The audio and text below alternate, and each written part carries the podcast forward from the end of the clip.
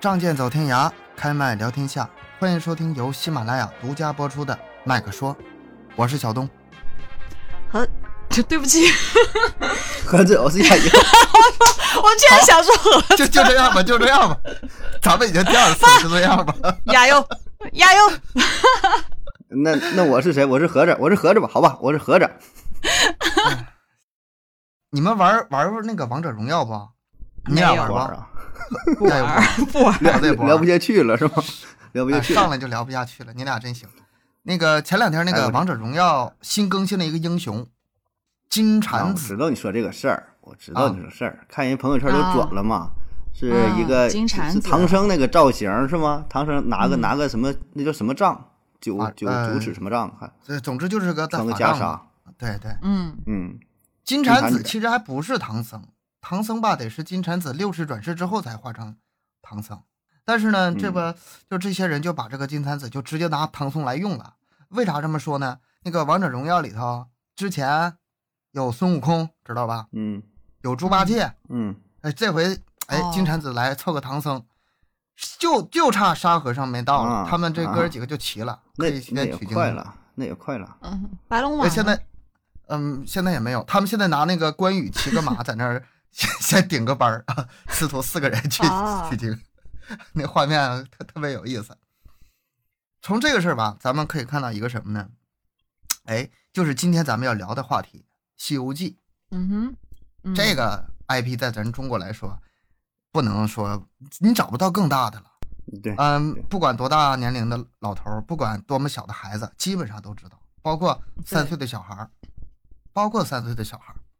看过一评选嘛，就是说最能代表说中国的就神话当中人物还是什么，就这种形象嘛，嗯。嗯排第一好像就是就是孙悟空，就是各个年龄段都选啊、排的第一的就是孙悟空。你说剩下嗯。别的你让选的吧，年龄的比较比较禁锢。啊，大人可能是哎喜欢这个喜欢那个，小孩儿喜欢小孩儿的。孙悟空是老少通吃，哎，谁说这个形象都挺好的，对吧？哎起码是没有什么太大的，没有什么嗯违和点。确实是，嗯爱的不得了，真的。我我小时候就爱看，现在我姑娘嗯，也是那个孙悟空八六版那个《西游记》已经看多少遍了，翻来嗯覆去的看。他厉害到什么程度呢？随便找个妖怪，他知道是孙悟空用怎么给他收服的，然后他那个那个妖怪的法嗯器是什么名，我都说不上来。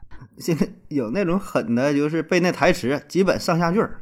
你就这么想吧，一年假期，寒假、暑假两个假期，你啊现在要是三十岁的话，你基本十多岁，你就是基本都能知道，对吧？就开开始看这个，哎那，就是二十年，都四十遍呗，四十遍。那么多年，嗯不，主要你没这个寒暑得看呐。假让你看啥年年年年不落都会有，肯定有。嗯，这真，而且确实想看。你就电视吧，拿遥控器拨一圈儿，一百多个频道，最后一看，你说能看啥？现在我基本搁家就看看这个新闻台，呃，CCTV 这个十几十三，对吧？新闻、体育呢，偶尔会搂一搂一眼，看得爱看的项目，比如就是就是常见的足球、篮球这玩意儿，对吧？你别的咱也看不太懂，赛车什么也不懂，这算这俩能看的。电影赶上好看电影，也许也许能看，对吧？剩下假期的时候，经常看这个《西游记》，不管是动画片儿还是说经特别经典这个八六的，哎，嗯还行，起码这个能看下去，对吧？听个声儿啊也行，有个人儿也行。真能看。别的真是挑不出太太说能反复看啊，反复看不腻的，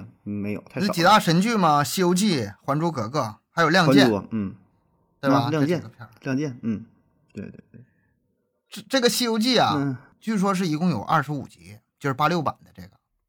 然后呢，嗯说还有还有一些集它是被剪掉了，就是各种原因剪掉了，咱们看不到，看不到完整的。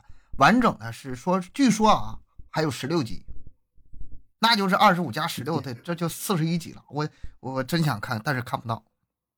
这不包括后面那个九八版，是九八版的另外也没事。我有点真有点记不住了。你说多少集，我一下没反应过来，你知道吗？我觉得 这么短的吗？我觉得对，好小时候感觉长很长很长，我感觉能啊有个对啊，百十来集。就小时候印象不是，你知道吗因为因为因为我它本身这本小这本小说它就是八十七章嘛，就是啊我所以我一直都觉得它就是有八八十多集，我一直都是这样认为的。哎那它不是一张一个妖怪那样子吗？我觉得是我感小小时候我觉得是八十一集，因为啥？九九八十一难，一集一难嘛九九八十。一难 完事八十一集，你知道吗？就这么来了，应该是。但是 是啊，怎么怎么就变成二十五集了呢？25 集但是八十一难也不是也不是八十一个妖怪，人家唐僧就是还没那个还没取经之前就已经遇难，就是各种那有了对对各种难对，那后来长大了知道了啊各种遇难啊，八六被嗯被那个沙和尚吃了多少回就，一过那会儿被人吃，一过那会儿被人吃，你他妈不长点心眼儿，你偏往我这走，他是送餐的，他也不是去干别的呀。来哎，人家拿拿你脑袋一顿盘一顿盘，盘了多少年是吧？就没记性眼儿，哎呦我天，你这 当记性不太好。当送餐员儿来，当送餐员儿来了，八六版《西游记》实在是太经典了，就是包括后面九八版那个《西游记》都赶不上它。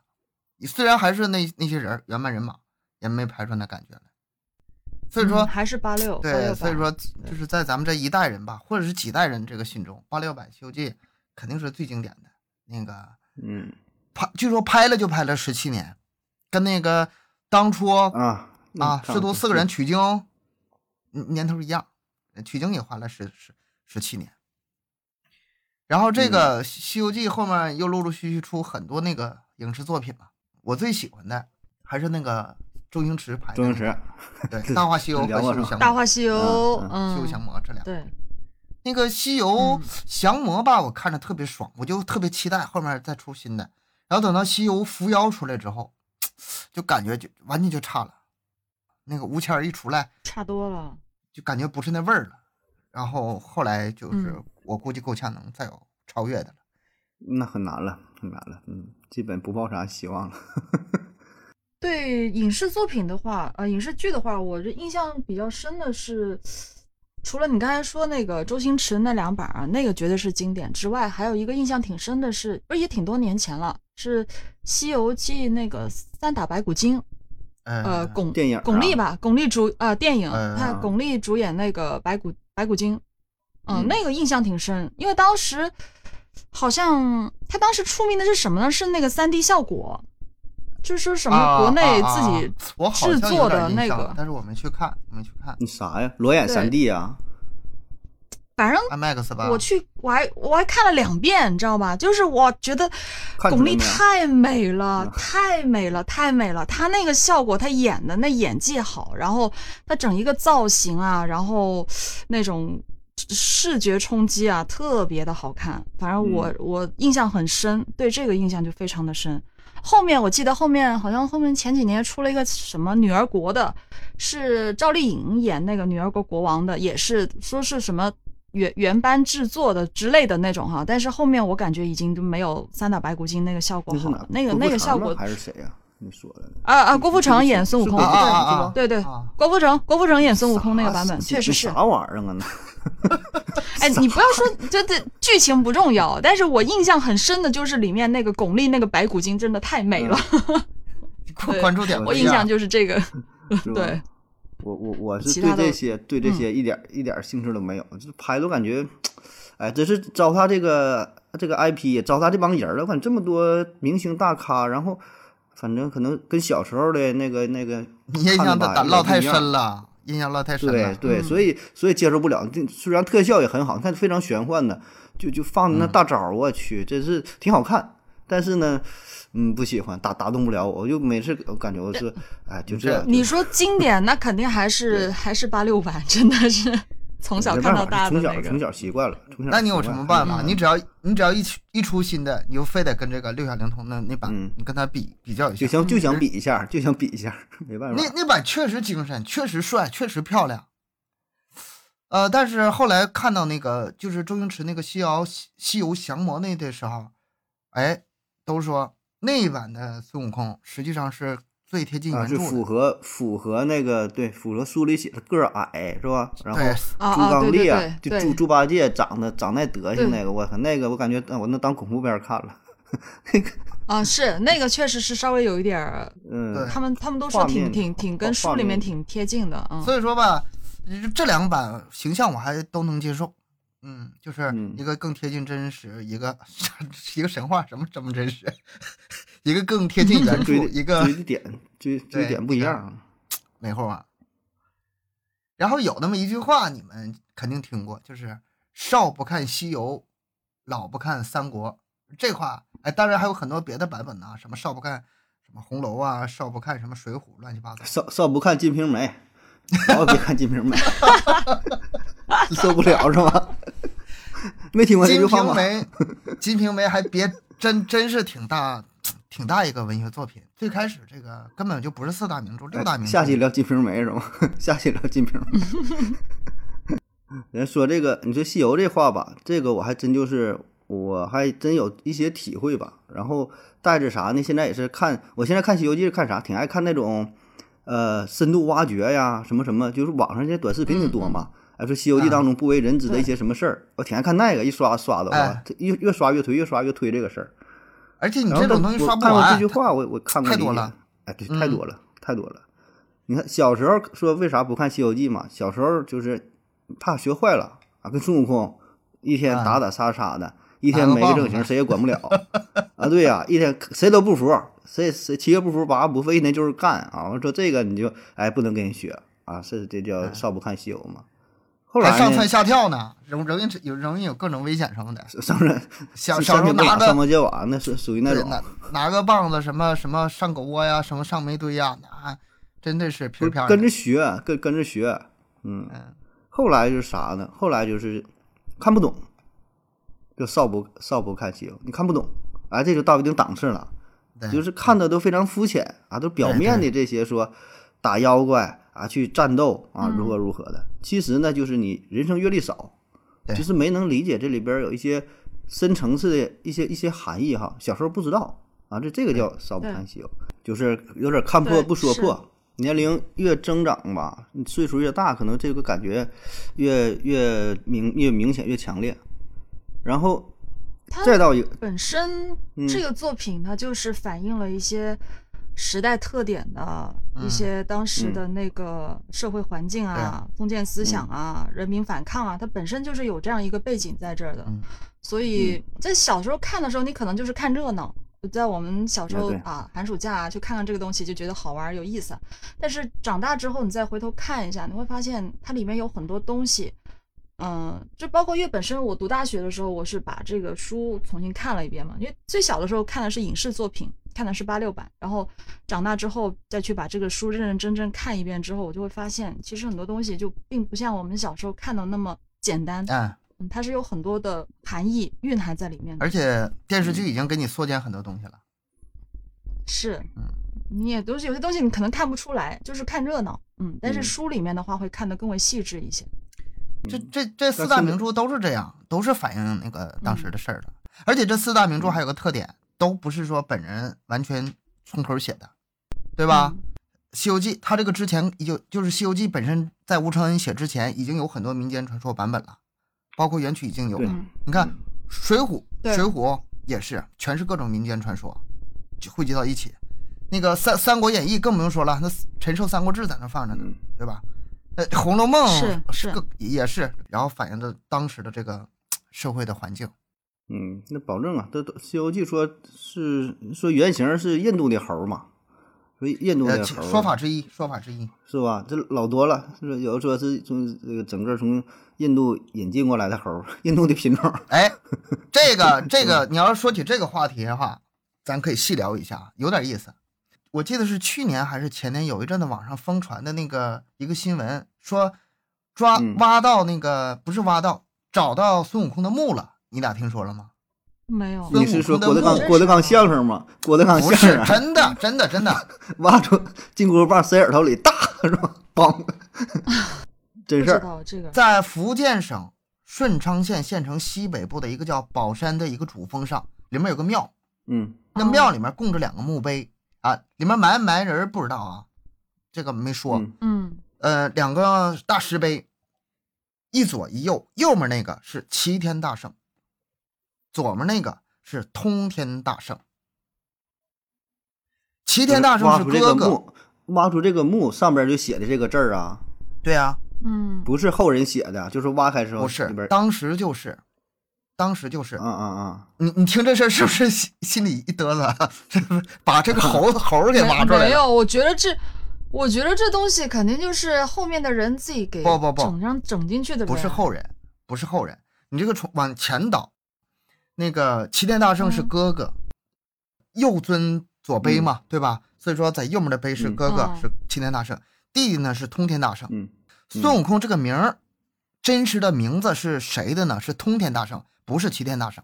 嗯齐天大圣叫什么不知道。孙悟空整个大部分的这个传说啊，都是集中在弟弟身上。通天大圣就是，其实通天大圣是这孙悟空，但是后来呢，等到他们写小说的时候吧，哎呀，这个主要故事都在二这个弟弟身上，但是这个齐天大圣这名更好，呃，更气派，啊，把这个他哥哥名给用的这个人的，用的他的名儿，哦用的这人的事儿，对他俩合进在啊一起。这个版本特别多，这是其中之一，这是其中之一。嗯嗯要说《西游记》这个这个故事啊，这个文字最早出现在哪儿呢？最早南宋就已经出现了，猴行者，南宋就已经出现了，那但是当时当时不太流行。什么时候开始流行的呢？嗯是元末明初的时候，那个有个叫杨景贤的一个戏剧作家吧，就是写杂剧的，写了那么一个《西游记》，那里头可以说是《西游记》最早的版本了。你听这就热闹了，你你要把那个翻开跟那个吴承恩写那个一对比，你能发现很多不一样。他那个《西游记》里面吧哦，这是哥五个人，大姐骊山老母，你们有见过这种庙的吧？骊山老母有有地方供的啊。嗯好像听过，嗯，大哥是谁呢？齐天齐天大圣，哎，就是咱们嗯刚才说那个木的那个哥哥齐天大圣。二哥是通天大圣，也就是孙悟空。嗯然后呢，再往下是二妹吴知奇，有的这个这个吴知奇叫法很多啊，什么知无奇啊、吴知奇啊、乌知奇啊，就是反正各种，你就嗯听这个音差不多吧，都是他。这是二妹，然后是三弟耍耍三郎，这个这个我估计很多人就没听说过了，但是呃少少三郎有有这么一个名号，他叫孙行者。嗯他们五个人集中到一个人身上，就是最后孙悟空横空出世，是这么一个事儿啊，有点像那个，这个形象，有点像那个金刚葫芦娃，对，七个葫芦娃合成一个的，你这听着就有意思了吧？嗯嗯，就把把这些好玩的事儿呗，都集中在一起了，嗯，对形象塑原来是这变成一个嗯对，所以说这个孙悟空他这个这个整个诞生过程吧，它是版本很多，来源很多，它它汇到一体一起，但是总结下来吧，它一共有这么五个来源，就是有可能是它的来源。第一个嗯。就是胡僧啊，就是呃就是胡人嘛，西域那边的胡僧侣嘛，嗯，和尚胡人，嗯。胡僧，因为当时这个胡僧这个跟这个猢狲这个叫法很相似，所以说很多人就就就叫叫串了，叫讹了啊，胡僧胡僧叫成猢狲猢狲，哎，就出来这么一个形象，孙悟空的形象是个猢狲的形象，这是第一个原型。这个猢狲呢，呃，因为是西域那边新疆，大部分是新疆那一片嘛，这个西域当然没说那么具体啊。如果是新疆的话，那这孙悟空应该是，呃，身份证是六五开头，嗯，新疆是六五新疆。身份的，嗯第二个是谁呢？你查资料很多都会说到一个人叫车凤朝。车凤朝这是唐代的一个高僧。车凤朝嗯是公元七百五十一年，随着张光涛出使西域。哎，这跟那个玄奘那个好像还有点不一样，是吧？这是两对儿组合。车凤朝跟张光涛出使西域，然后最后在那个国外吧出家了，然后后来又回过来了。这对师徒呢，比那个玄奘还晚四十多年呢，这是两个组合。张光涛带着车车凤朝，另外一对儿了，对，啊、这是在陕西省的，陕西省人，他身份证是六幺开头的，这是第二个原型了吧？第三个原型就是咱们说这个玄奘，这个是嗯最比较公认最接近的吧？嗯玄奘带谁呢？带那个石班陀，啊，对，这个听哎过，，石班陀是甘肃的，六二开头身份证。你看咱们现在就已经三个原型了：胡僧、嗯车凤朝、石嗯班陀。第三个是谁呢？第三个这个这个说法是，第是鲁迅提出来的。吴之奇他认为是这个孙悟空的原型。吴之奇咱们刚才说了，那哥五个人吧，嗯，啊，那里边这有这里边那个二妹嗯吴之奇。吴之奇是什么呢？是传说中的淮水水怪，长得像像猴子，一长像猴子他们就往上靠，长得像猴子，然后塌鼻子、秃额头、白头青身、火眼金睛，你看着没有？这都是有啊那对来源的。那对上了，啊对上了，那那如果是这个吴之奇的话，那淮水淮水楼我查了一下，经过河南、安徽、江苏，咱这身份证就不好定了。其实这个吴志奇嗯肯定也是这个、这个孙悟空原型一部分，除了他这个技能相似之外吧，人家也说说了，这哥五个人合成一起，合成一个孙悟空嘛。吴志奇是其中一部分，很正常嘛。第五个嗯就是你刚才说那个印度神猴哈努曼，对，哈努曼厉害，嗯这个吧，嗯我觉得，呃，你除了说他长得像猴之外，神通广大之外吧，还跟这个佛教有关系，因为佛教毕竟是这个印度传来的嘛，所以说印度的神猴嗯在这里头，他还是有点儿一席之地的。哎，这是孙悟空的那个这几个来源。有功夫啊，我真想去那个那个墓里，我去我去看一看，去参观一下。但供的就是一个他石头，他这个 这开开放嘛，那那个景点现在应该是开是不是放吧？人家这个我倒是真的从来没有了解过孙悟空还有这么多的那个呃这个 原型啊、创作背景啥的。对啊，因为本身的话，在这一块儿，它主要很多人讲的不都是呃哎这个吴承恩唐僧嘛，吴承恩都讲的都。对他讲的都是都是这个呃，大家都知道的哈、他唐玄奘什么玄奘啊，啊啊，去去什么游学啊，然后怎么怎么怎么，然后就后面带起了这个东西的。主要的很多人都知道的是这个东西，我也只知道这个，其他的都不太了解。嗯确实也是有了研研究在东哥口中了解到很多。包括那个通嗯天大圣，吴承恩写的时候，基本上就没怎么写，好像其中就提到了一处，其他基本上就不怎么写了。嗯这个名在那个《西游记》那个吴承恩的版本里，我记得是有有，但是说啊，很你说还还真出现过吗？出现过，是吗但是对，是？好像是跟。跟孙悟空他俩有有个什么关系，但是没说是兄弟，嗯，所以说这咱们估计总体上都是以吴承恩来的呗。为准。但是，嗯，但是他吴承恩这个版本，好像我我我我查之前查过一些资料，他讲的，比如说像之前嗯、呃有宋代南宋讲到的，他都是什么？大唐三藏取经啊，然后到嗯金代。嗯，也是讲唐三唐三藏，嗯然后到元也是也是都是跟唐三呃唐三藏有关的，然后其他的齐天大圣这一块还是讲的相对会比较少一些。嗯，好像基本上很少，就这样，主要是讲这个。基本上流行版本还是以呃玄奘为主。嗯，对，到咱们这边，到咱们现在最流行版本还是八六版为主，连那个嗯原著咱就是。咱就把这个就对，就是当这个呃六小龄童对吧？就就按他这来了，你什么就按他这来吧都都不重要。对，就是六小龄童版，对吧？就是杨杨导杨洁拍这个，这就是就就经典版了，对吧？以这为准，嗯全所有咱就以这为准了。嗯，说那些别的没有用。你整你看没看过《西游记》原著？我没看过呀，我看他干啥？我看电视剧完事儿了，我为啥要看原著是吧？但是咱们从小看到大的时候，我不知道你们有没有啊？我觉得应该也有，就是看那个电视剧，心里会有疑问，在自己小小幼嗯小的心灵中会产生很多的疑问。就比如说嗯那个 孙悟空之前那么牛逼，后来让那个嗯佛祖给压下去之后，出来之后好像谁都打不过来。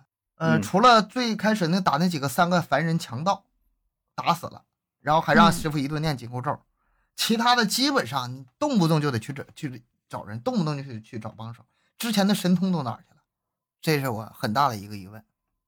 那时候还可能还没太注意吧，但那时候确实就是大闹大闹天宫在这儿看他打的很厉害，巨灵神，嗯然后哪吒，然后是还有什么什么什么几几大天王啊，几大天王什么什么，完事儿谁也没好使。后来是呃玉皇大帝钻桌子底下去了嘛，说快请如来佛祖，他那个形象整的太对对，可厉害了！之前就被压被压之前可厉害了，就是 太找佛天下无敌的感觉。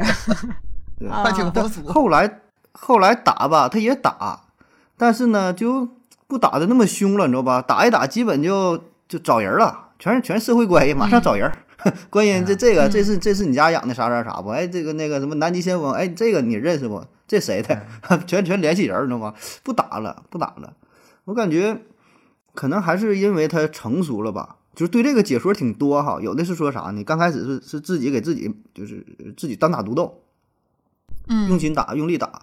后来呢是给人打工，对吧？嗯给人打升到一，个公务员，在一个团队当中给人中。打工。对对，就是我，反正我我混日子嘛，对吧？我无所谓了，打不打的。我觉得真正原因可能还是因为成熟了，就是他也不杀生了，嗯，就没有以前那么狂了。就是打死了吧，事儿大呀。他也知道你这个东西，谁知道是谁养的，谁养的金鱼儿啊，谁的嗯坐骑呀、嗯，我这玩意儿给你打死了，你这以后了，说不上你你上边儿什么关系啊，对吧？所以他也出名了，不轻易不轻易打死，不像原来非常鲁莽。你这不像咱小孩儿吗？为啥说少少不看西游？不就这不连上了吗？年轻的时候打打杀杀的，天不怕地不怕，后来也也不行，得得合计合计啊，打架这个就不是成年人干的事儿啊。我觉得这个是一是一方面吧。有很多的，就是说法，有很多的解释。嗯嗯我最认同，就是最认可的一种说法啊，是这样的，嗯这个就得往前倒，往前倒。他这个西行除了去取经之外，有一个重大的使命是什么呢？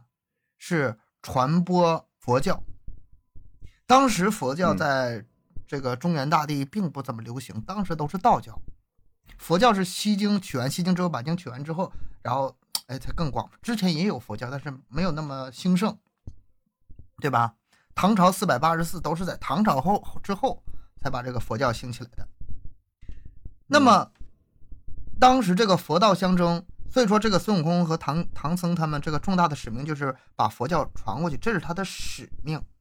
使命的话，嗯当初那个佛祖去找找这个想找他们，哎，跟这个佛跟道道家吧，我这现在说的有点乱啊，但是跟道家他们上层已经沟通好了，跟玉皇大帝沟通好了上层打电话了，嗯啊，我这要派几个小弟对我这要派几个小弟啊拓展一下业务啊，所以说他是其实是有关系的，有关系的话，这个道家那些人就不敢太把孙悟空怎么样，没有真的收拾他。换句话说什么呢？孙悟空大闹天宫，他只是一个闹字儿。嗯他不是说大灭天宫，或者是，呃，大毁天宫，他做不到，他没那本事。你想想，那个时候他连佛都不是，就是顶多算个妖，他顶多算个嗯妖。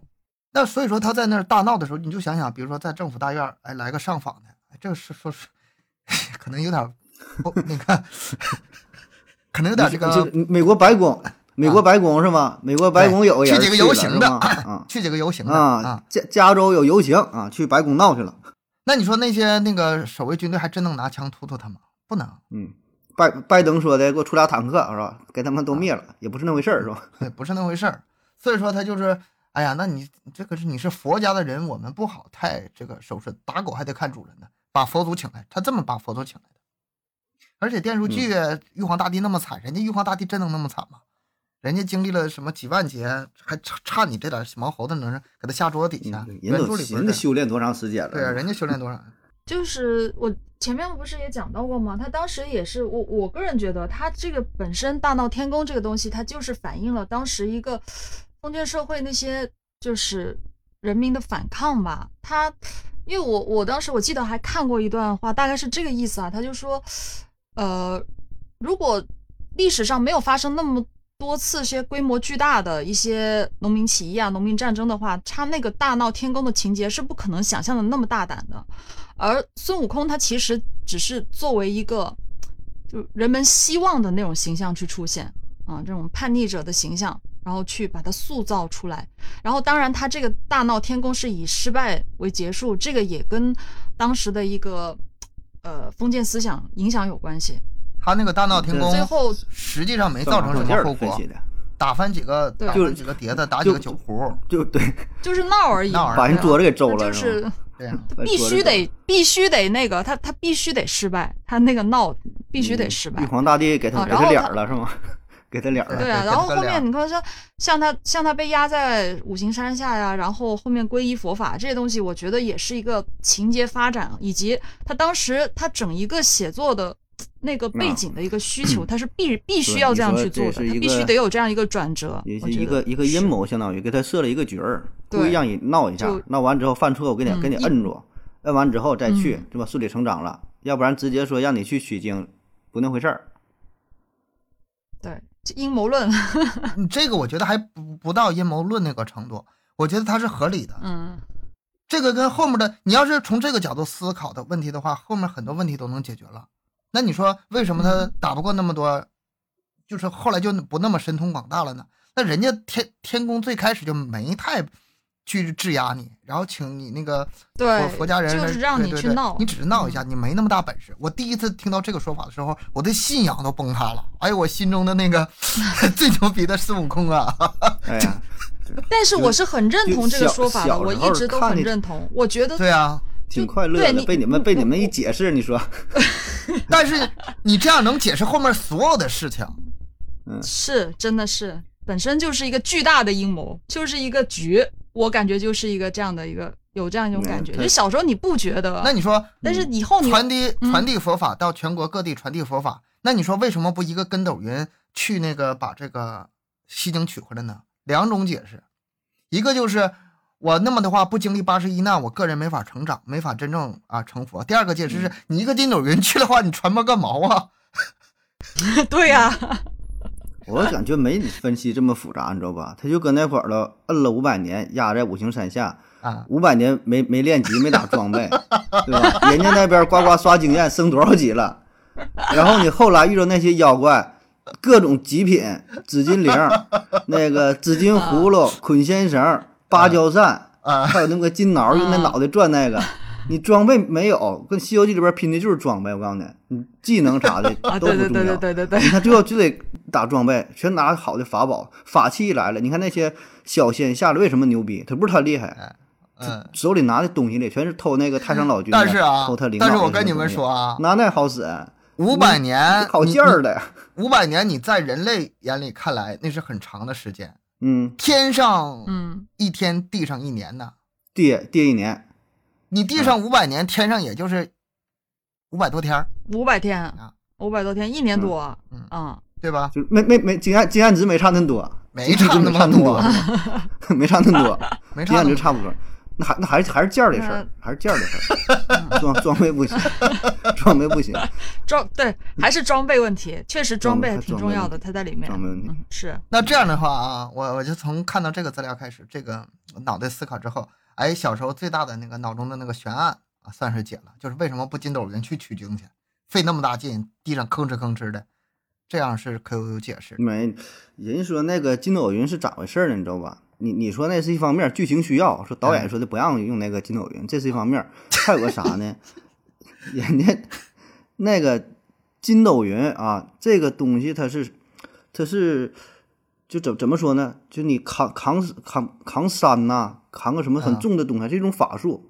你嗯背那个东西行，背人不行。我给你想想那话怎么说来啊？叫呃，浅泰山轻如芥子，携凡夫难脱红尘，啊是，吧？不有有这说法吗？明白吧？嗯扛山呐、对扛什么玩意儿呢？这些东西什么都行。你你扛人嗯背人背不了，腾云驾雾不好使。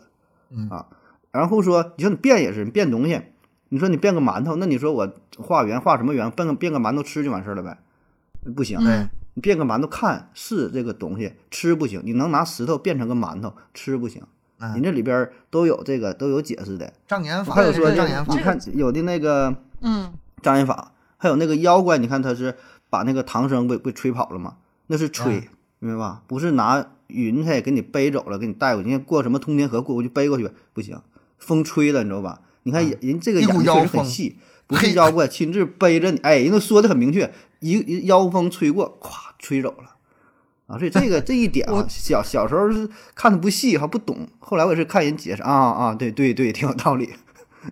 我觉得说法吧这没那么复杂。你这你想想，那么多人，他怎么筋斗云能带那么多人去啊？我我当时我的第一就带唐僧就行了呗，那几个都会飞呀。那沙僧、猪八戒哪个飞的都挺好，那白龙马你也不用管。对 哦，所以有一招可以把可以把唐僧先变成一个大山，然后你再背这个大山去走，破解了。你看这问题我就解决了，你看是吧？还还是还是有个 bug 这里边还是有 bug，还是有 bug。那里面 bug 可多了。说到 bug，还有一个 bug 呢，嗯，嗯其实他这个更多的解释还是说，那个必须经历自身的磨难，不经历这个苦难，你怎么取得真经？这个还是它最大的意义。嗯那肯定是啊，不然看啥呢？就开个头啊，认认呃那个呃，就是拜了个师傅，对，开头就背上他就走了，然后就到了，那个 看啥呀？还有，但盒子刚才说到那个 bug，我就想到我之前小的时候看，我就我就有一个很大的疑惑，然后我发现这个疑惑不单仅不仅仅是我一个人的疑惑，这本来就是一个 bug，、嗯，就是你有没有发现他八十一难的走十万八千里，从这儿到那儿，每嗯吃的化缘的全部都是馒头，不是馒头就是青菜豆腐你想要啥？你你想你想你想点点啥吗？你想 那我就想问你，你走了十万八千里，你从这儿走到那儿，你吃的嗯还是同一个东西吗？就像你们北方吃的，我们南方吃的都不一样啊！你能画得到馒头吗？你来你来我这儿画一下，以前啊，我说的是以前啊，嗯，这可能。这个你不觉得是一个很大的 bug 吗？就是饮食习惯根本不一样啊，他可能压根儿就不吃这个东西。这个。强行解释一下的话呢，强行解释一下，嗯。唐朝那时候吧，吃的东西还没那么多，包括什么很嗯。多像什么，可能辣椒那时候过没过来还不知道，呃，什么玉米啊什么的都是各个年代过来，很多都是明清以后过来的。番你看番茄、胡萝卜，听这名儿嘛，带胡的，嗯啊都都是从胡胡人传番嘛，外番外嘛，番茄、胡萝卜、辣椒，咱那是大大蒜，大蒜应该有，还有什么番，很很多都是后传来的，确实没嗯没有啊。对，然后再加上他们不吃肉，只吃素，那就是馒嗯头、米饭什么的呗。但但是这也是强行解释，你说这个确实是问题，确实是问题。但是是？吧？因为因为这事儿，因为我我小的时候我就发现了，吃货想的东西真是不一样。这叫严谨，严谨，嗯知道吗？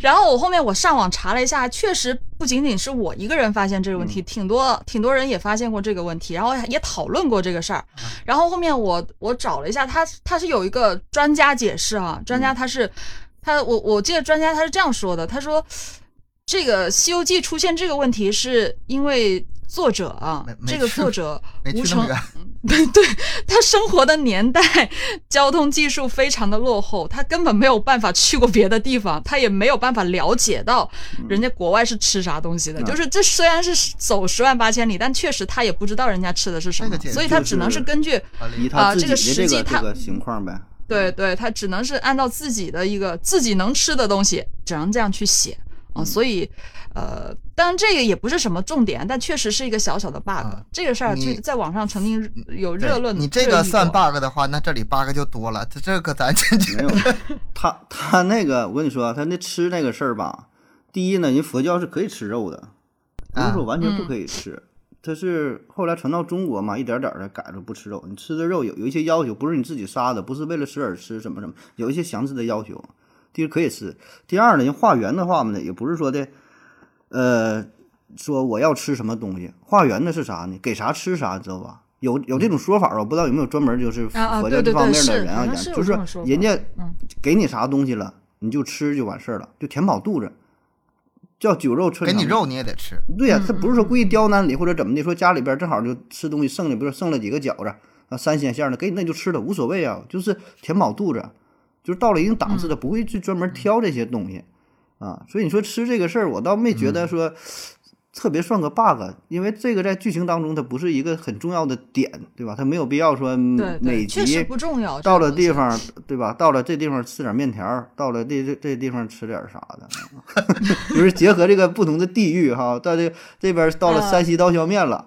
这边兰州拉面了，呃，到这个到这边什么陕西臊子面，北京还整点打卤面是吧？不同地方吃不同不同样，重庆到重庆整点小面，然后，你《西游记》活活给过成了《舌尖上中国》了，舌尖上的面这一路条走一路吃一路，逛吃逛吃逛吃逛吃。逛吃光对吃。，你们还有没有什么就是还有什么疑问？这个算一个啊，嗯你这个吃的算一个。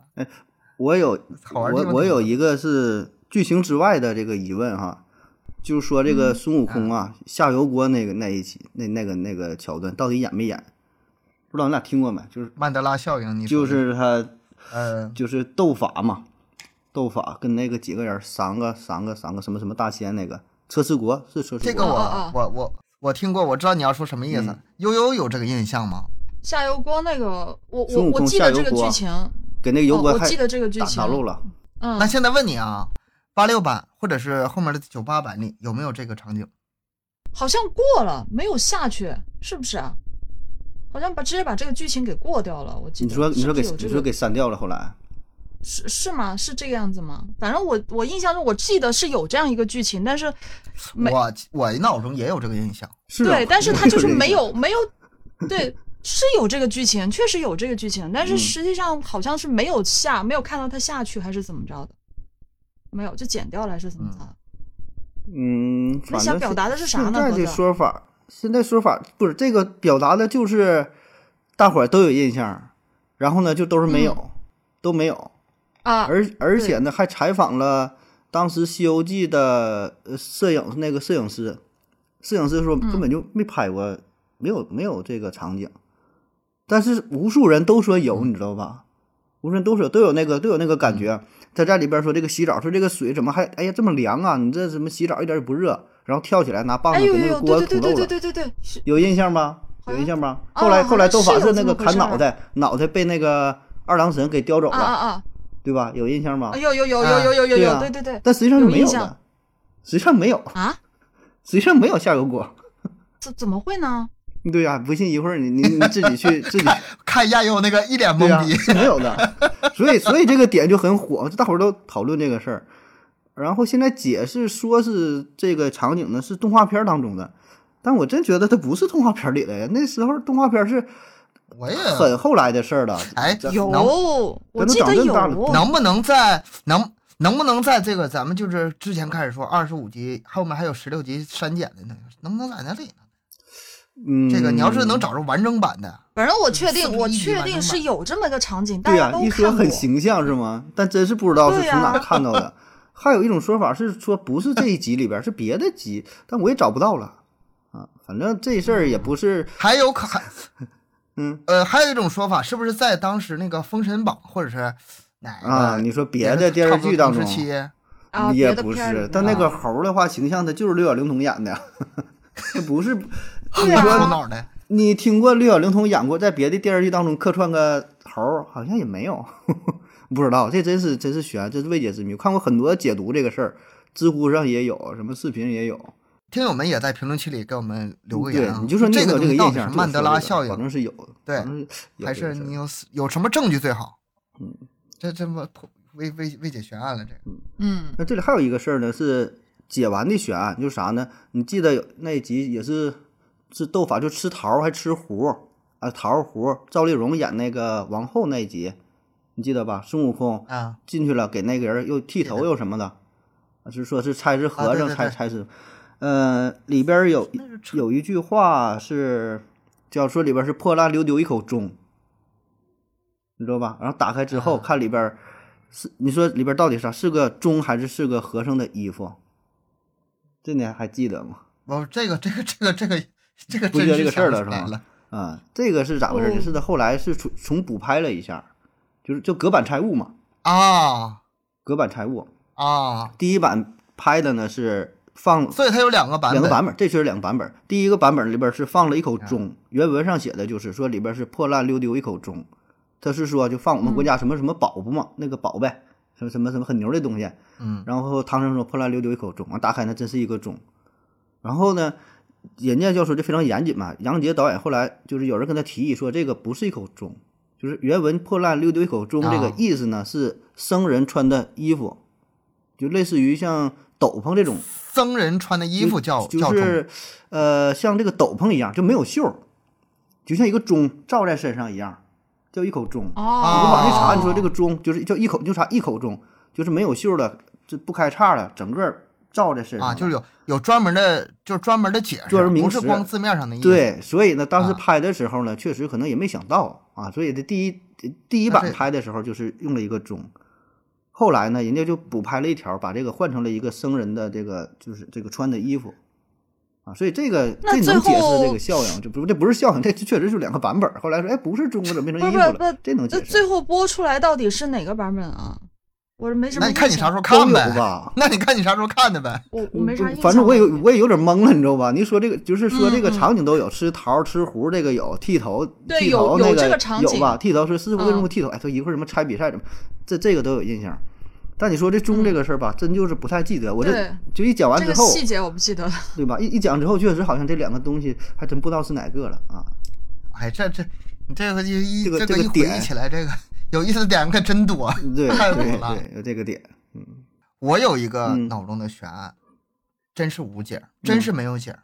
我就找资料我也找不到。嗯那个当初那个孙悟空不是去学艺吗？在菩提祖师那儿学艺。嗯嗯学艺的时候，那个孙悟空这名字谁给起的？呢是他师傅给起的，就是菩提菩提老祖祖师这个师傅起的，不对，对，不是这个唐僧给起的。嗯当时那个他那个师门当中呢，是排字儿的，是十二个字儿。啊，这个孙悟空他是排到第十个上，他在里面是小辈儿，根本嗯就是算不上大辈儿的。那十二个字儿什么呢？广大智慧真如性海影悟，第十个才到悟。嗯然后是圆觉，广大智慧真如性海影悟圆觉，十二个字孙悟空在里面排第十个字儿悟。我现在就想知道他那些师兄弟都哪儿去了。啊，你不说这孙悟空后面圆觉那两个，他前面至少就是一一个那九个没提肯定有过是吧有人吧？没提过，啊，是没没提过不知道提过啊，而且那九个人，而且那九个你想象他他那个神通小得了吗？菩提祖师亲自带的徒弟啊，那那本事小不了。不他到从头到尾我也不知道那那是他你这菩提祖师本身是谁，他就是一个谜呀，对吧？有说是如来，有说是谁，嗯那菩提祖师他都不知道是谁。他教完了，人家有他不说了吗？你教完之后，你出去了，你到哪你不能说是我教的你。他对每个徒弟都说的这个话，是不是出去改名了或者啥的？不不敢不敢提，不敢说这个事儿啊？或者说本身这就是一个虚构的，就是为了教孙悟空本事，根本就没有那么多师兄弟儿啊，能不能？根本就没有这些人儿。但是当时打坐孙悟空学的时候，周围可是有不少师兄弟儿。不是你说这是然后原著啊？然后那个原著还是电视啊？呃，有那么一个桥段，不管是电视还是原著，那个菩提祖师去找找孙悟空那时候嗯敲了他三下嘛，啊对告诉他半夜三更过来，我教你东西那。那倒是嗯，那是穿过很多很多很多小徒弟儿，他肯定当时不是他自己，嗯，肯定不是他自己。我也想不起来，你要说这到底是电视剧还是原著了，想不起来。都有都有。咱就以电视剧为准，嗯以电视剧为准。这个这个哪个听友知道给我解惑一下？哎，说说起这儿，我也有个有个这个疑惑啊，就是他们最后不是取经之后不就被封封封什么？啊，什么什我记得孙悟空是斗战胜佛。呃，斗战胜斗战胜佛，嗯，然后唐僧是什么什么啊、什么使者吗？也不是不是佛吗？不是他啊，你说唐僧啊，僧是净坛使者是猪八戒嗯就猪八，戒使者嗯。那个金坛使者是猪八戒，然后沙和尚是什么罗汉，好像是。罗汉，嗯。那我当时我嗯。啊，我一一直在想，他们那个是怎么排序的呢？啊，你说等级就是呀，等级呀，啊，等级。佛是佛是，就是他的档里是最高的了，佛很那多呀，佛，然后就是使者嘛，然后就罗汉嘛，罗汉是最低级的。哦，罗汉最低级。哎，那那我记得我记得那个孙悟空他是佛，好像唐僧也是唐僧也是佛他俩是倒数第一、倒数第二，佛里也分，他俩倒数第一、倒数第二，真是 哦最后一个。呃，所有的佛里面，所有的佛里面，孙悟空是最后一个。他只要见到任何一个佛，孙悟空都得都得对对对管人叫大哥对对就这意思。哦，但他是佛，观音都不是佛，你知道吧？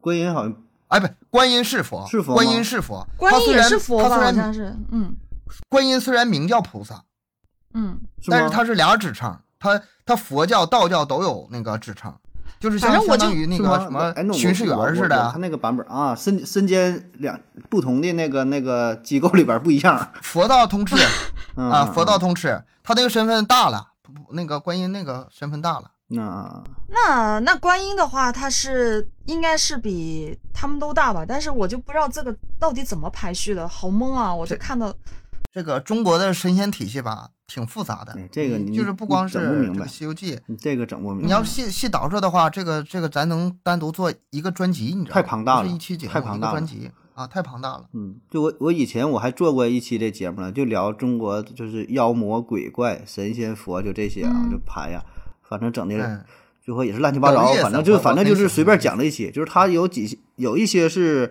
呃通用的，就是呃古古希腊、古罗马这这个这个名儿，有一些能对上，有一些呢又对不上。你像就是什么这几个菩萨有什么，有一些是是确实能，有的也就整不太明白了。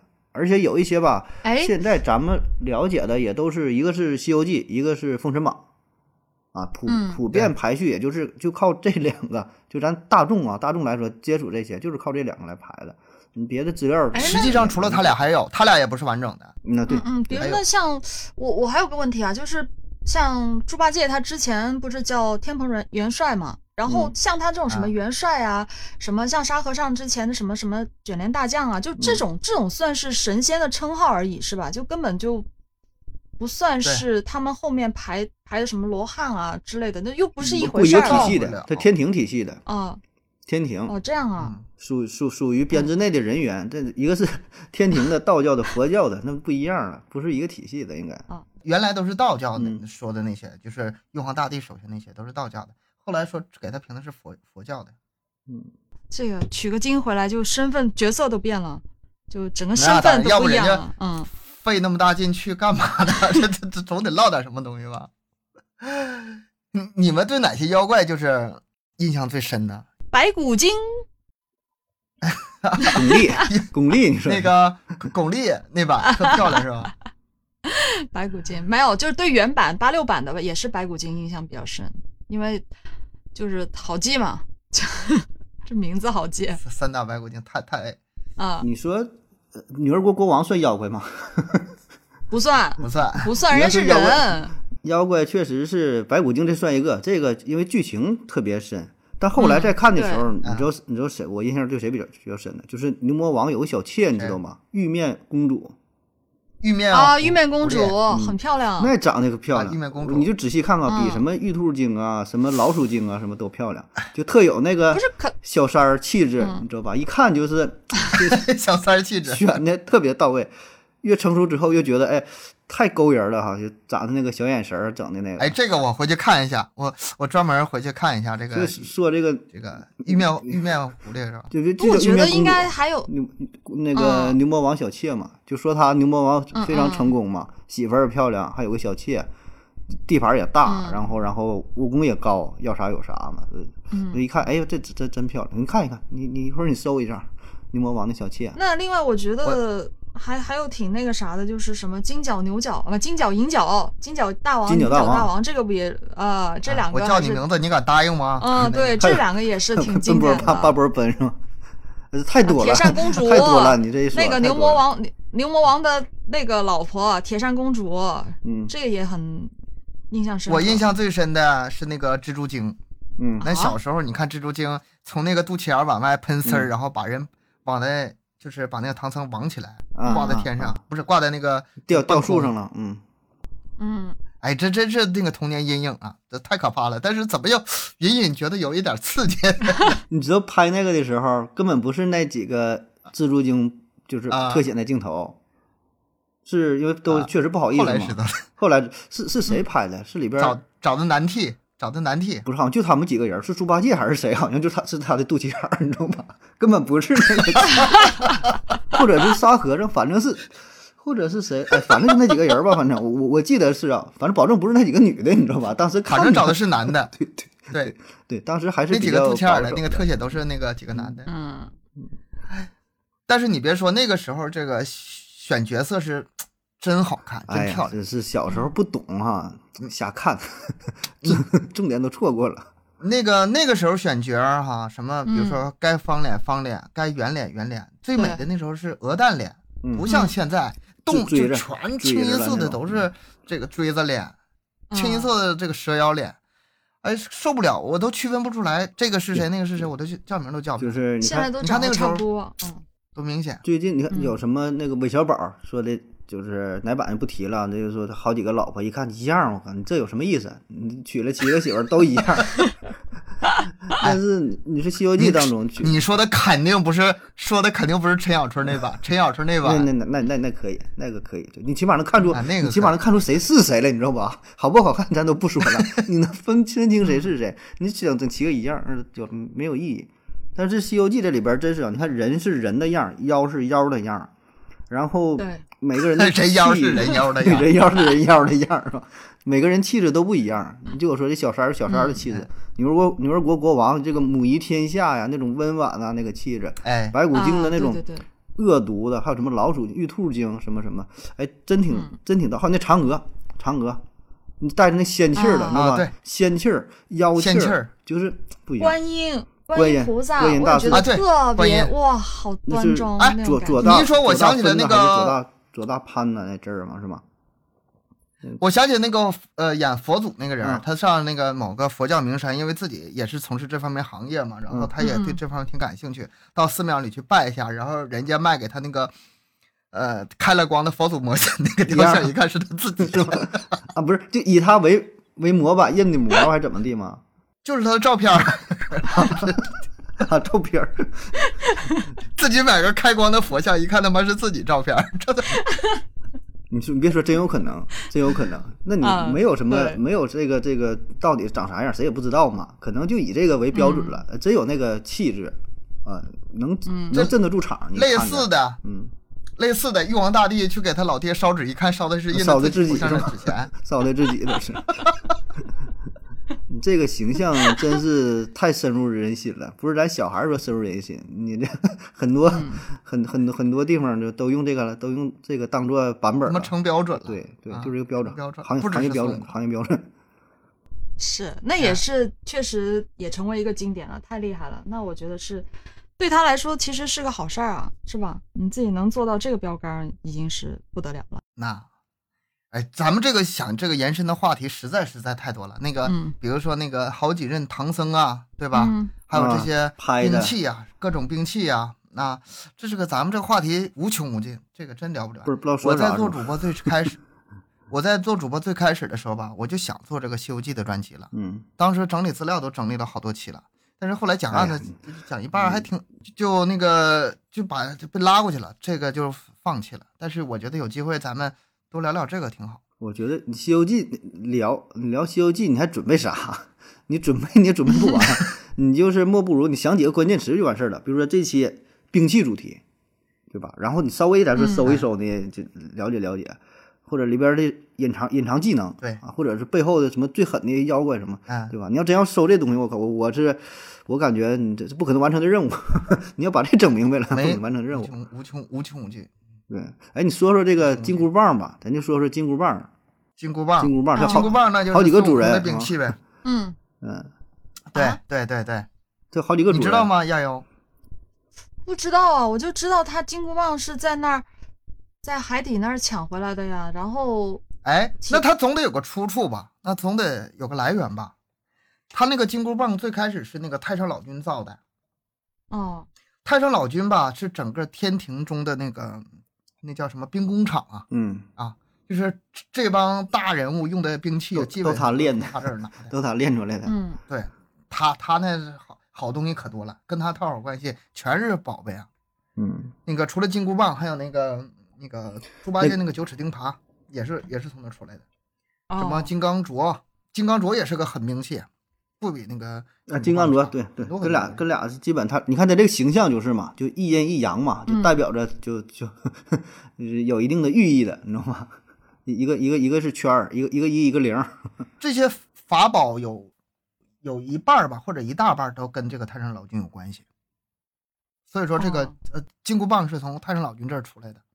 第二个主人是谁呢？是那个大禹哎，治水那个大禹。我你说这个，我还看一个版本儿，可不只是太上老君，还往上呢。太上老君就是从红军老祖那来的呢，是九转冰铁嘛，呃，有那一说，反正你那是那是半成品吗？那是原材料吧？就九转冰。那你说那是就是没没没打造呢？你得练一下啊 就。那个铁吧，啊，按这说法呢，它不是地球上的产物，应该是个陨石，你知道吗？嗯是从从天外来的。哎，这个事儿，这个事儿是有实证的。咱们最开始说那个兄弟俩合葬那个墓啊，我靠，有啊挖，出来金箍有这么块陨石有金箍棒。啊！啊，而且那个是几亿年前的那个石灰石我操，里面主要成分是里面主要成分是陨铁啊。但是这个据说啊，我靠，那你说我不知道那吴承恩真不真实太牛逼了，一一测什么放射性元素，这跟地球不符是吗？这是从哪个从别地方飞来的？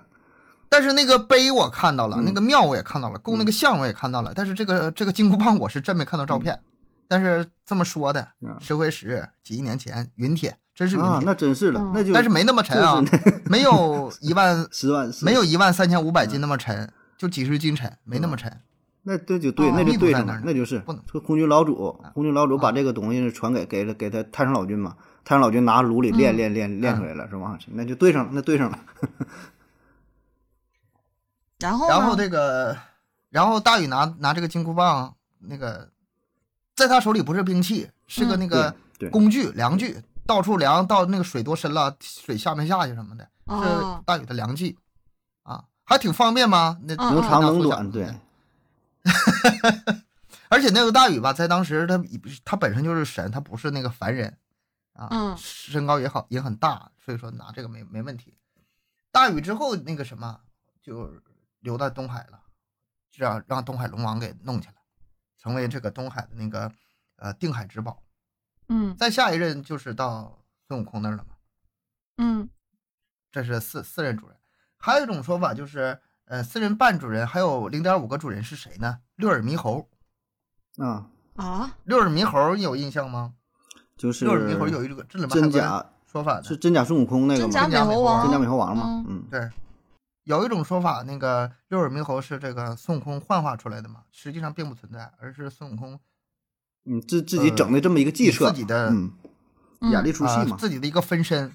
对对，六耳猕猴两种说法，一种说是自己的分身，一种就是呃这个佛祖还是玉皇大帝为了取代孙悟空啊，找了另外一个给他干死了猴子，把孙悟空啊，这这是一个阴谋论了。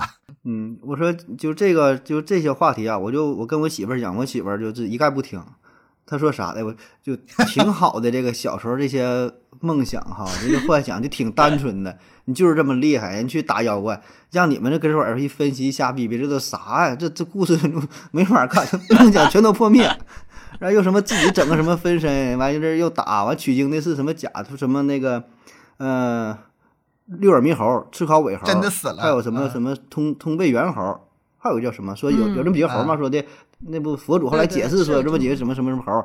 我说哪有这么多破事儿啊？说嘛，你就是挺简单的，让你们这一分析，你把人家童年梦想给破灭掉了，这嗯，对 对，确实，所以叫啥呢？就这个最开始咱聊到这个这个事儿嘛，这玩意儿不能往往深了看哈，越看就觉得这个太深了，而且童年梦想啊，哎呀，真粉碎碎了一地。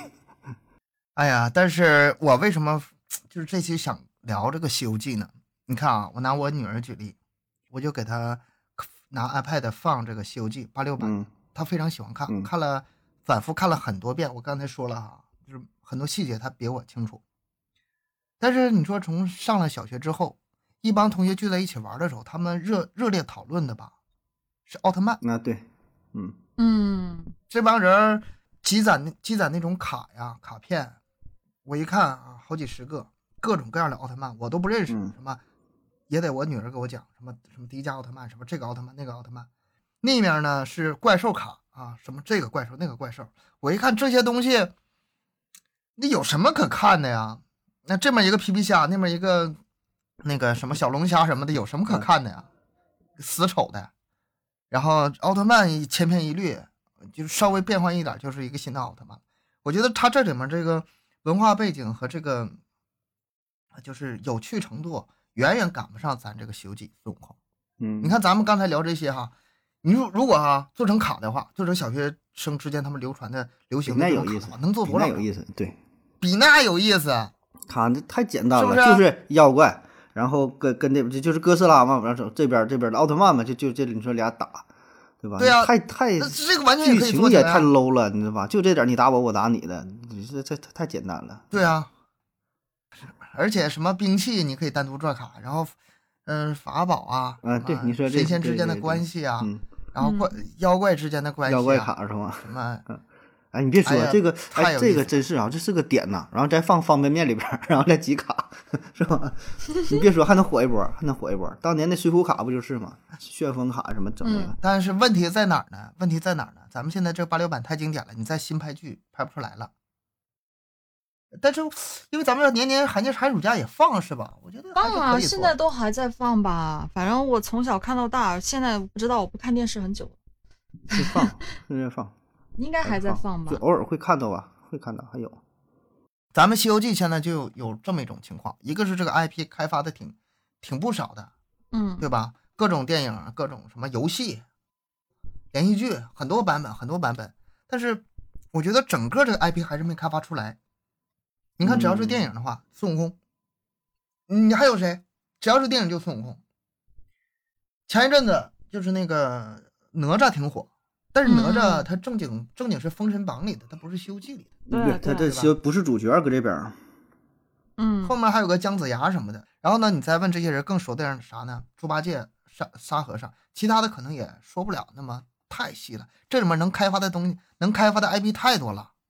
你就专门给杨戬拍个动画片电影，多酷啊，二郎神，嗯，多酷啊，对吧？所以这个还是没把握好。你看，你外国人家迪士尼多成功，对吧？就是从、呃动画片开始，然后呢到周边，然后再到这个迪士尼城堡，对吧？这这多成功！像咱们，哎，这真是应该好好发掘一下，是吧？你看咱这个主题，能发掘的东西太多了。咱这主题，你说现在啥？就熊大、熊二、光头强，上回是 头几年去哪玩了？也就是一个小小型，就类似于就是那大头儿子、小头爸爸爸之类的，这也是吧？比较 low 都是这些吧？比较 low，对，就是整个嗯这个场景的打造什么的，找不着一个太好的突破口啊。你说用什么熊大、熊二，这可能是个点，但但是还是差了一些沉淀在里边儿啊。所以《西游记》真是好好用。哎，那你看人家老外也用的多好，那个七龙珠，对吧？人家这个动画片借借用，嗯，不管是这个里边的名儿啊，什么什么剧情啥的，都是用这来的。人家也承认呐，也承认说就是就是受你这个启发做的，然后做的这个挺，我觉得影响力应该是挺大吧，对吧？就里边很多形象啥的都是从这来从这来的，反而咱自己好像做的差一些。咱们中国这个一个《西游记》，一个《封神榜》，你好嗯好开发出来，那真的是取不尽的这个宝库，嗯，取不尽的题材。对，呃，《封神榜》那还还那么多呢，什么雷震子，山有花翅膀飞，你不你不比那个漫威里那个什么鸟人厉害一百个孩子呢吗？文房摆一百个孩子，一百个形啊象的是吗？然后你随便找几个，就就能把那些复仇者联盟那些人干倒。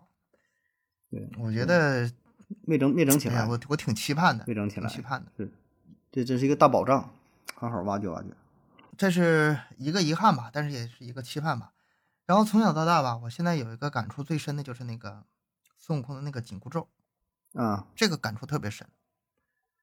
这个亚优也知道，每次我嗯这个录音的时候，我就把那个紧箍咒戴上，监听耳机拿起来，假假装自己是个孙悟空的紧箍咒戴上，嗯然后从从此担上了责任。但是你反过来想一下，这个《西游记》这个孙悟空，如果他没有这个紧箍咒的话，他最后肯定成不了佛呀。嗯，你想一下，这个哪是神话故事啊，哪是咱们小时候的理解的那种，就是打打杀杀啊，神嗯仙斗法，不是。他其实你越往后看，越觉得这就是我们每个人的，就是现实嘛。太贴近了，嗯太贴近现实。责任一种担当，一种责任，我觉得是它代表的含义很多。你本身你人要肩负的东西就很多，你不可能永远都自由自在的。你一个人不管有多大的本事，嗯你没有个东西去约束你、束缚你啊，嗯你就可你自己的心情来，最后一定难成大事的。嗯必须得有个紧紧箍咒，死死的箍住你，你在这个范围内，你才能成其大事，才能最后成佛。这是我但我我的感觉。我感觉倒也没有这么这么深刻哈，这么崇高。那我就不成佛嘛，我不带紧箍咒啊，一直在花果山当个美猴王，岂不快哉？也挺好，对吧？也挺啊我好。成佛成佛干什么？你成佛之后了，一天各种要求、规章制度的，这不行那不行的，对吧？然后很多要求的，我我就在凡间一待着，我找几个母猴，嗯 对吧？找找这个牛魔王，找牛魔王没事儿喝点酒，找这帮小兄弟儿，对吧？嗯也挺好的。所以这还是这样他就所以这个没有办法成为一部四大名著了。所以我觉得这是一个悲剧，你知道吧？我觉得是一个悲剧，到最后是一个悲剧，就是表面上哈，表面上披着是一个挺崇高的外衣，但最后呢，效果儿反正每追求的地方点不一样嘛，就完全改变了自己的初心呐。他跟自己原来想的原来一点都不一样了。他最开始想的非常简单，就是把花果山经营好，然后自己长生不老。他出去学艺就是为了长生不老，没为别的。那对，当初看一个看老猴死了嘛，看老猴死了，心有触动，说的这咋回事哈？告诉他这叫死亡，嗯，这就自然死亡。嗯，结果后来越整越大了，然后跟这跟这个唐僧出差出了那老远，这个跟咱们其实现实真的太像了。咱们谁能说 一直初心就一直这样啊？咱们不得也是呃适应？没办法，都是适应适应时代。嗯一步一步的吧，然后就向社会妥协，然后还是按这个嗯随波逐流吧，对吧？按着按着这个社会的大潮，你混得好的像孙悟空这样的，混得好的最后成佛了，更多的可能混的也不好啊。所以这个这结局还是还是挺发人但深是省的，我觉得。如果就是像呃盒子刚才讲到的，像不成佛不取经，然后永远在花果山当个美猴王的这样的日子，这样能够自做到这样的人还是非常极少数的。我觉得这个有些东西该承担的还是得承担牛魔王嘛，，就牛牛魔王。因为它本身本身这部小说它就是反映现实生活的一个文学作品嘛，不然的话它它肯定是有非常深刻的那个寓意所在的，不然它也不可能成为四大名著之一。他那个经就代表很多的意思，在小说嗯里它只是一个经而已，只是为了把那个佛经传就是取回来，然后传达给世人。但是咱们每个人落实到自己身上，每个人心中有自己的经，每个人的经是不一样的，每个人嗯需要承担和想实现的经是不一样的。对，你这整的一下子整崇高了哈，咱节目升华了，档档次要上来了哈，给人整的。今天咱们就聊到这儿吧，《西游记》这个话题咱聊聊不完，咱聊不完。嗯今天也只是一个，呃，牛刀小试一下，只是一个抛砖引玉，啊就讲简单的聊一下。这一期标题我都没想好，你看咱们之前的标题，呃，都是书名嘛，什么嗯镜花缘呐、在人家那、罗罗生门呐、都是书名。罪与罚。嗯，这一期我这标题我就想不出来了。标题就是起啥名字？三位资可以深三位资深资深学者深度解读《西游记》首版发布，哪儿深了？多深呢？都解解读出啥来了都？啊这都 挺深，挺深，挺深。那个我说那个前缀啊，嗯我说那个前缀，我觉得也算是镜花缘啊，《西游记》本身，哎你说镜花缘是可以的，咱们拿拿那个八六，《罪与罚。罪与罚吗？西游记》本身就是个书名啊，它本身就是个名著啊。咱们之前前缀全是名著的名，就就就是罪与罚，都犯罪了嘛，然后惩罚他们嘛，对吧？哎呀妈呀，你看一个一个我觉得是，我觉得是镜花缘，镜花缘，我觉得我我支持就镜镜花园缘吧，镜花园吧，对，行镜花就缘。镜花园吧，啊镜花缘，嗯行，好，这期节目就到这里吧，感谢大家收听，欢迎大家多多留言、分享、点赞，还有打赏。每周三、每周日二十一点更新，三七二十一。家庭有群联系主播可以关注我们的微信公众号“麦克说 Plus”。这里不仅是音频内容，咱们下期再见。要钱有啥不好意感谢思？打赏，欢迎打赏，欢迎打赏打赏啊！打赏打赏，打咱们打赏功能已经开通啊！你知道那天我呃说起这个哎，但打赏功能不好使，不好使，啊，我试了不好使，打赏不了，没有啊，我我那天不好使那天还，有不像他们打赏不好使，不好使，不好使，哦对对对对让他点嘛，不好使，不好使，哦，对，不好使，不好使，你们再试一下，咱们咱们还没试，还还还不太不知道为啥太不太会用。就是不好使。哎 就是一个都没有，你就说一个都没有。好了好了好了，拜拜拜拜拜拜。啊，拜拜拜拜。